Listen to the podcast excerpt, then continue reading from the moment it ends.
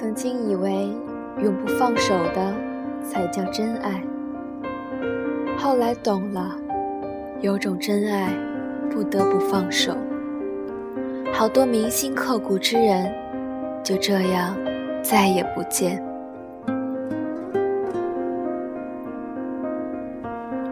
欢迎收听 FM 一三二零二三九，此后天涯不复相见。我是主播娇娇。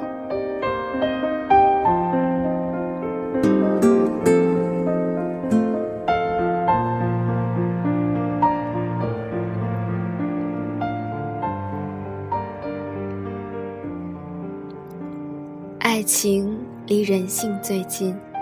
它激发了忽视已久的美感，也暴露了隐藏最深的邪念。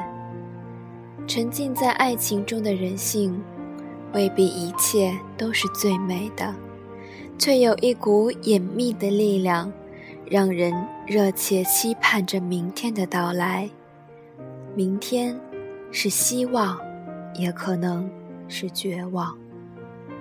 贾强，灵光。携带着至深的绝望，消磨掉了红楼那一季的夏日。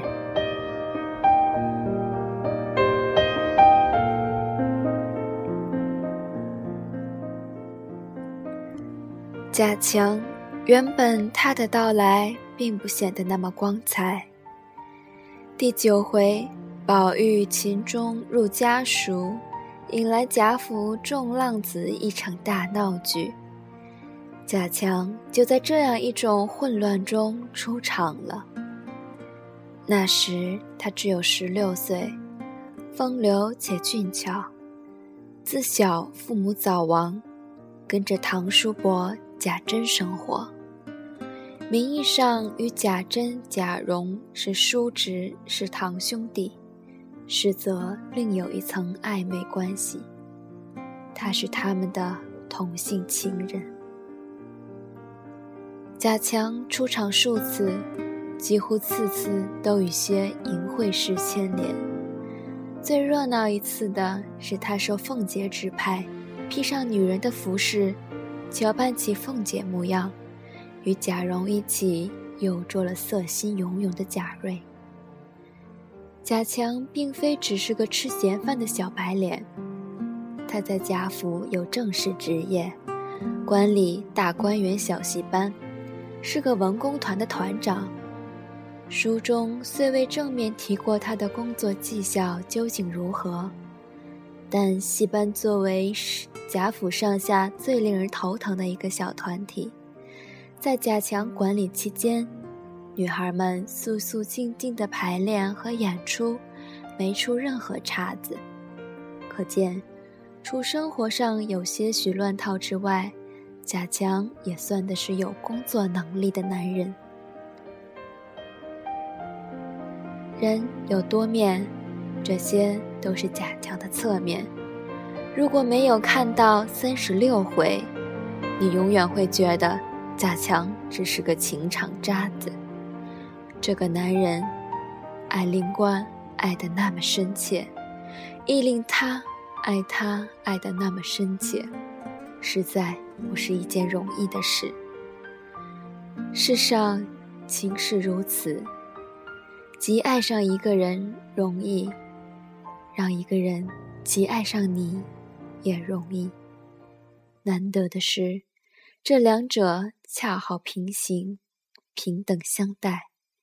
如胶似漆，厚厚一本《红楼梦》，除了宝黛，便是强邻。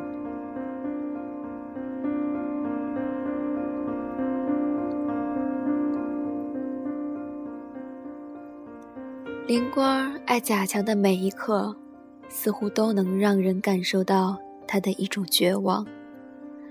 盛夏毒日头底下。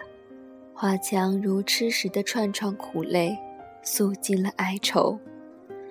当日当时，原本他大可不必如此灰心，只要忍得，将来做贾强的小妾也并非不可。贾府中任何一个女奴都肯认小伏低，偏偏这个女孩子不行。灵官儿，这个眉眼间神似黛玉的女孩，身上原来也有着如黛玉一般的爱情尊严。她要的只是爱情，这注定了要占有对方的全部。最终，红楼十二关解散，他们之中，有的回乡，有的留府，继续做一个真正的女仆。很诧异的是。林官离开了，我们认为最不该走的人却走了，这就是林官不完整的爱情，宁可不要。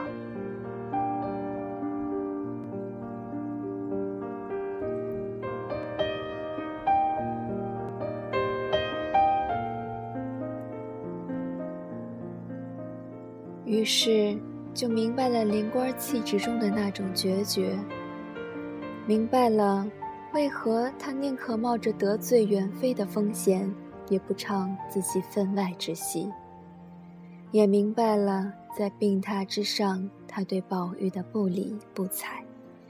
更明白了，看到贾强买来笼中鸟时的大发雷霆。灵官，要爱情，更要自由；要自由，更要尊严。爱。可以让他伤害自身，却不能伤到他高贵的自尊。这就是爱情中人的另一天性，最在意一种骄傲，越深爱，越如此。可恰恰爱情会让人变得卑微，它让最骄傲的公主落入凡尘，让最自信的少年变得犹疑。他的面前，人人都是幽微的奴仆，在尘埃中偷听着对方隐约的心跳。爱中之人，总觉得自己太糟糕，莫不是因为把对方想得太崇高？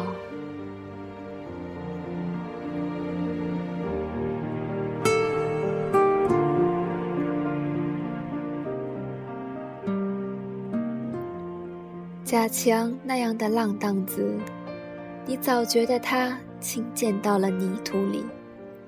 可与灵官相处的每一刻，他雍容的如同王子。这就是爱情了。他之外可以卑贱，可以十恶不赦，可一入此门，全转换了心性。正因如此。注定了情深不寿。看过贾强和灵官是知道，这世上有那么一对人，深爱至肺腑，却注定结局不在一起。相聚的每一刻，与其说是快乐，不如说是煎熬。每一分，每一秒。都是倒计时，如冰雨初春，一切结局都摆在那里，剩下的也只是图耗时间罢了。于是更要珍惜，加倍的相爱，与多年之后想起那个人、那段事，才不会隐隐抱憾的辗转不眠。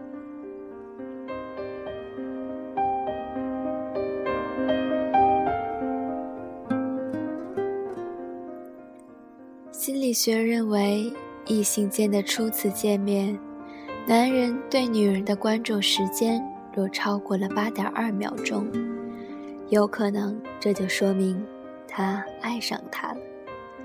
原来爱上一个人一分钟都不用了，但这八秒钟的记忆，却需一生来遗忘。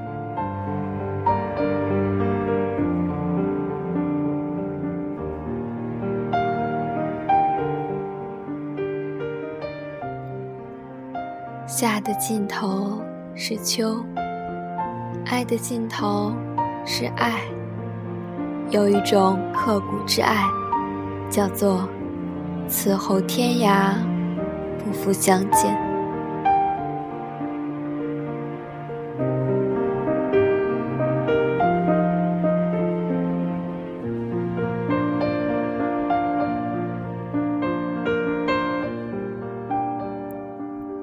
感谢您的收听，“此后天涯，不复相见”。我是主播娇娇，我们下期再见。